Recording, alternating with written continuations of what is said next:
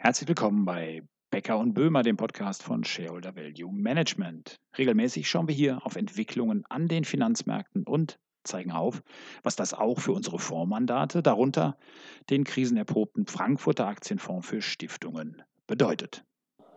Ja, heute wollen wir, Ulf Becker und Heiko Böhmer, einen Blick auf die aktuelle Berichtssaison werfen. Denn keine Frage, das zweite Quartal 2020, das hat es wirklich in sich gehabt. Über allem schwebte das Wort der Corona-Krise, keine Frage. Und wir haben massive Verschiebungen gesehen bei den Umsätzen, bei den Gewinnen. Also lohnt es sich jetzt mal genauer hinzuschauen, wie die Berichtssaison bisher gelaufen ist. In den USA, aber auch in Europa. Und Ulf, du schaust erstmal nach Amerika. Wie sieht es denn da mit der Berichtssaison bislang aus?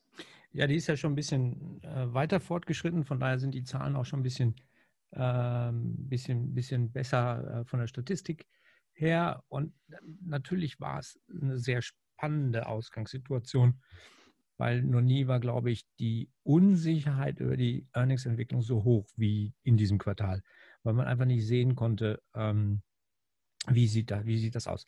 Das hat im Vorfeld dazu geführt, dass die Erwartungen deutlich zurückgenommen wurden was die Earnings angeht. Ja, und dann war es am Ende wieder so, wie es eigentlich immer ist. Die Erwartungen wurden reduziert und diese niedrige Hürde, ähm, die der Konsensus vorgegeben hat, die wurde dann relativ einfach genommen. Und zwar, ähm, wenn man es in Zahlen ausdrückt, waren die Überraschungen 2% besser auf der Umsatzseite, als der Konsens erwartet hat. Und sage und schreibe 22% besser, was das Ergebnis angeht. Also insofern super. Aber innerhalb dessen, wenn man sich die einzelnen Sektoren anguckt, sehr, sehr differenziertes Ergebnis. Also die schlechtesten Sektoren natürlich Öl und Gas. Wir erinnern uns alle noch an den negativen Ölpreis, äh, den wir da kurzzeitig gesehen haben und insgesamt sehr niedriges Ölpreisniveau. Also insofern recht schwache Entwicklung da. Im Basic Materials, also im Basisgüterbereich und die Industrie sieht es nicht anders aus, weil vieles halt eben stillgestanden hat. Ähm, und man sieht aber inzwischen, dass wenn man sich den gesamten Index anschaut, die Erwartung für das Gesamtjahr wieder drehen. Also es wird nicht mehr schlechter, sondern besser. Wir sind aktuell so circa, was den S&P 500 angeht, auf so einem Niveau von 130 Dollar an Earnings, die wir gesehen haben. Also schon recht teuer, wenn man das auf das aktuelle Niveau bezieht. Aber Heiko, wenn man in die USA guckt, muss man sich natürlich den Technologiesektor angucken. Das hast du ein bisschen gemacht. Ja, und vor allen Dingen, das ist ja auch der Sektor, der in den letzten Monaten an den Börsen super gelaufen ist, der vielleicht auch vorausgelaufen ist. Ähm, aber wenn man genau hinschaut, beispielsweise bei den großen Werten wie Apple, ja, dann muss man einfach, einfach schlicht und einfach festhalten, Apple hat das beste dritte Quartal der ähm, Unternehmensgeschichte geschafft, weil die haben ein etwas verschobenes Geschäftsjahr, deswegen haben die das dritte Quartal abgeschlossen. Und das ist einfach eine Zahl, die für sich steht obwohl die Shops zu hatten und obwohl eben so viele Einschränkungen waren, hat es Apple geschafft, hier einen neuen Rekord zu erzielen.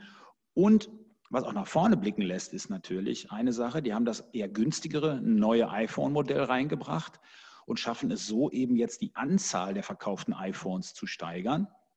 Und was für Apple immer wichtiger wird, ist beispielsweise auch das Servicegeschäft. Das heißt, die leben gar nicht mehr unbedingt nur von den iPhones, sondern von dem Service über die App, über die iTunes Stores und die, die, die Apps, die verkauft werden. Und das ist natürlich ein großer, starker Gewinnbringer. Und das hat sich jetzt wieder gezeigt, dass diese Strategie funktioniert und jetzt einen Rekord gebracht hat. Aber ein anderer großer Wert, der ja auch im Frankfurter Aktienfonds für Stiftungen ist, wie Apple auch, ähm, ist Amazon. Ähm, wie sieht es da aus mit den Zahlen? Weil der Onlinehandel hat ja einen wirklichen Boom erlebt in den vergangenen Monaten. Ja, und das ist, das ist wirklich ähm, also ein, einer der Shifts, den, den Corona verstärkt hat, also wirklich in Turbo eingelegt hat. Inzwischen geht man davon aus, dass in den USA rund 40 Prozent online bestellt werden. Ähm, wir kommen von einem Wert so um die 20 Prozent. Also das war wirklich viel. Natürlich wird man sehen, wie sich das wieder ein bisschen ein Stück weit verschiebt, ähm, wenn die Leute wieder mehr, mehr, mehr rausgehen, wobei in den USA die Situation sicherlich ein bisschen schwieriger ist, aber ähm, global gesehen merkt man, dass die Lockerungen da eigentlich, eigentlich greifen. Kommt nachher nochmal auf einen ganz interessanten Bereich äh, im Gastrobereich, aber dazu vielleicht später mehr. Mhm. Und das hat sich in Amazons Zahlen eben aus, äh, ausgewirkt und die waren wirklich hervorragend ähm, in, allen, in allen Belangen. Ähm, Umsatzsteigerung, Margensteigerung. Also insofern äh, sehr, sehr, sehr, sehr beeindruckend. Aber wenn man ein bisschen dahinter schaut und nimmt beispielsweise die Top 5 Werte aus dem SP 500 raus, ähm, und ohne die würde die Ergebnisentwicklung, die ich jetzt vorhin auf Indexebene skizziert habe, gar nicht mehr so gut aussehen. Also das ist eine sehr, sehr starke Diskrepanz zwischen den großen Facebook, Apple, Amazon, Microsoft und dem ganzen Rest, muss man, muss man einfach, einfach so, so, so sagen. Ähm, wie sieht es denn in, in Europa aus, Heiko? Ja, da gibt es natürlich, die, da, da läuft die äh, Berichtssaison noch nicht ganz so stark wie in den USA, aber jetzt gerade in, in, diesen Tagen geht es richtig los. Aber wir haben auch schon einige sehr starke Ergebnisse gesehen. Äh, beispielsweise Kiagen, ein Biotech-Unternehmen, die bieten Corona-Tests an. Bei denen ist es beim Umsatz um 16 Prozent nach oben gegangen und der Nettogewinn hat sich verdoppelt. Also das sind natürlich schon harte Fakten und harte Zahlen, wo man sieht, wie gut es läuft. Anderes Beispiel aus dem DAX, der Immobilienkonzern Vonovia. Ähm, das Unternehmen ist im, äh, gewachsen durch Zukäufe im Ausland, aber auch höhere Mieteinnahmen, äh, plus 12 Prozent hier im Vergleich zum Vorjahr. Und da ging es auch um 11 Prozent beim operativen Ergebnis nach oben. Also hier wirklich positive Effekte. Aber genau das, was du sagst, in der Breite eine enttäuschende Gewinnentwicklung. Und da muss man wirklich, ja, ich habe so ein paar Zahlen rausgesucht und da muss man, die muss man einfach mal auf sich wirken lassen. Denn im zweiten Quartal wird für den Eurostock 600, also den breiten europäischen Index, ein Gewinneinbruch im Vergleich zum Vorjahr von 65 Prozent erwartet. Und wenn man jetzt den Energiesektor rausnimmt, dann ist das immer noch ein Minus von 58 Prozent. Und das ist natürlich schon, das sind ja dramatische Einbrüche, die wir hier erleben. Und beim Umsatz ist es deutlich weniger. Beim Umsatz ist es auf, äh, auf Indexebene 20 Prozent Minus. Und wenn man Energiesektor rausrechnet, ähm, sogar nur 13 Prozent. Das heißt, wir haben wirklich epochale Verschiebungen in dieser Krise im Vergleich zum Vorjahr, aber natürlich auch wieder einen ganz guten Ausblick eigentlich auf das, was in den nächsten Monaten vor uns liegt. Denn das darf man auch nicht vergessen, wenn man jetzt eben schaut, wie die Gewinnschätzungen beispielsweise für das dritte Quartal sind. Dann ist genau das, was du auch schon gesagt hast, für die USA, dann sieht es besser aus. Denn dann soll der Gewinnrückgang nur noch 37 Prozent über alle Unternehmen liegen und beim vierten Quartal nur noch von knapp 20 Prozent. So. Und ab dem ersten Quartal 2021 haben wir dann nämlich den Basiseffekt, der wirkt, weil das war ja in diesem Jahr bei vielen Firmen schon schwach. Und dann wird ein Gewinnwachstum angesehen für das dann folgende zweite Quartal 2021 von schon wieder knapp 65 Prozent, also das aufholen, was wir jetzt eingebrochen sind. Viele Zahlen, die aber auch in absoluten Zahlen nochmal was deutlich machen wollen. Und das ist, war wirklich eine, eine Sache, da hat es wirklich Klick gemacht bei mir. Die Unternehmen im Stocks 600 haben im Quartal, im zweiten Quartal letzten Jahres 95 Milliarden Euro verdient. Und dieses Jahr werden es nur noch knapp 31 Milliarden Euro sein. Daran merkt man wirklich, was los ist in Europa und wie massiv das Ganze eigentlich die aktuelle Lage schwächt und vor allen Dingen natürlich auch die, die, die Aussichten immer noch weiter beeinflusst. Aber du hattest vorhin ein Beispiel genannt aus dem Gastronomiebereich, wo es ein differenzierteres Bild in den USA gab. Äh, kannst du da nochmal drauf eingehen, Ulf?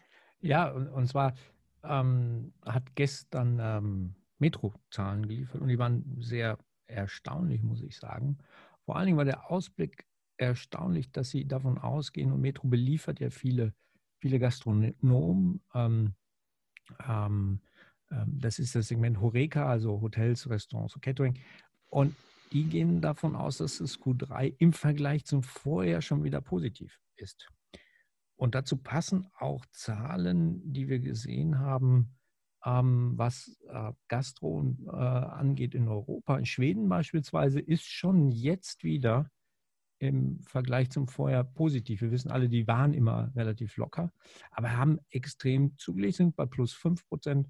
Deutschland ähm, bei minus 3 nur noch aktuell. Und selbst Italien und Spanien sind nur noch bei minus 7, minus 8 Prozent im Vergleich zum Vorjahr. Also da normalisiert sich das Ganze.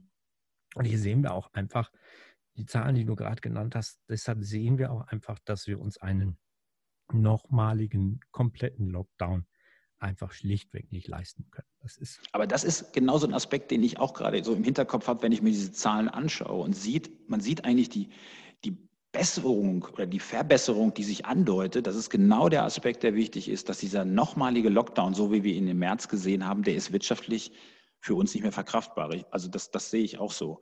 Was glaubst du denn, wie dann Maßnahmen aussehen könnten, wenn wirklich die zweite Welle im Herbst kommt? Werden es dann regionale Sachen geben oder wie, wie kann man sich das dann vorstellen? Ja, so, nur so wird es so wird's funktionieren. Ähm, wir, wir werden dann wieder äh, einzelne Regionen, einzelne Kreise sehr subsidiar am Ende des Tages ähm, Lockdowns machen, aber in der Breite wird es das ähm, nicht, nicht mehr geben. Jetzt muss man allerdings äh, abwarten, wie, wie man mit den etwas steigenden Zahlen, das ist aber immer noch ein Niveau, wo ich sage, das ist einfach äh, unter, alles unter, unter 1000. Das ist ja in keiner Weise, sagen wir mal, äh, besorgniserregend, dass wir jetzt mhm. wieder um wirklich extreme Zahlen, Zahlen haben. Im Vergleich dazu kommen wir in den USA von, von 70.000 bis ähm, aktuell wieder etwas unter 60.000. Aber das ist ja im Vergleich ähm, viel, viel, viel, viel weniger. Also insofern, dass, dass, ähm, wir werden regional ähm, äh, agieren, ähm, aber einen großen Lockdown wird es nicht, nicht mehr geben. Das geht schlichtweg äh, wirtschaftlich einfach, einfach nicht mehr. Aber jetzt haben wir diese, diese schlechte Berichtssaison und trotzdem steigen Aktien DAX bei 12,6, 12,7. Wie passt das zusammen, Heiko?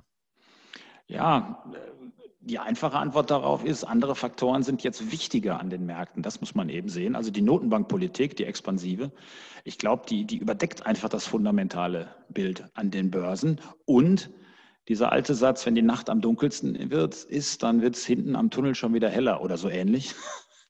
Äh, ich will sagen, äh, wenn wir jetzt das ganz, ganz schlechte zweite Quartal hinter uns haben, haben wir natürlich Aussichten darauf, dass es im dritten und im vierten Quartal schon wieder besser wird und dann eben auch im Jahr 2021 deutliche stärkere Impulse auch von der Unternehmensseite her geben wird. Aber momentan sind es einfach die Notenbanken, die den Takt vorgeben durch diese immensen Programme, die sowohl in Europa als auch in äh, Nordamerika natürlich die Märkte gestützt haben und weiter stützen. Und ja, das ist auch ein Faktor, der natürlich positiv ist für die weitere Entwicklung insgesamt an den Märkten, wenn dann beispielsweise auch die Gewinne wieder anziehen. Also grundsätzlich das Bild für Aktien bleibt dennoch eher positiv. Oder wie siehst du es, Ulf? Ja, das sehe ich auch so. Ich hoffe nur, dass das Licht am Ende des Tunnels nicht wieder ein entgegenkommender Zug ist, sondern wirklich Licht am Ende des Tunnels. Und damit verbleiben wir ah, für dieses Mal und äh, hören uns beim nächsten Mal. Tschüss. Diese Publikation dient unter anderem als Werbemitteilung. Sie richtet sich ausschließlich an Personen mit Wohnsitz bzw. Sitz in Deutschland. Der Inhalt dieses Podcasts stellt keine Anlageberatung oder sonstige Empfehlung zum Kauf, Verkauf oder Halten von Finanzinstrumenten dar und ersetzen keine individuelle Anlageberatung. Die enthaltenen Informationen und Meinungen wurden mit großer Sorgfalt erstellt. Die tatsächlichen Entwicklungen können aber erheblich hiervon abweichen. Angaben zu historischen Wertentwicklungen sind kein Indikator für zukünftige Wertentwicklung.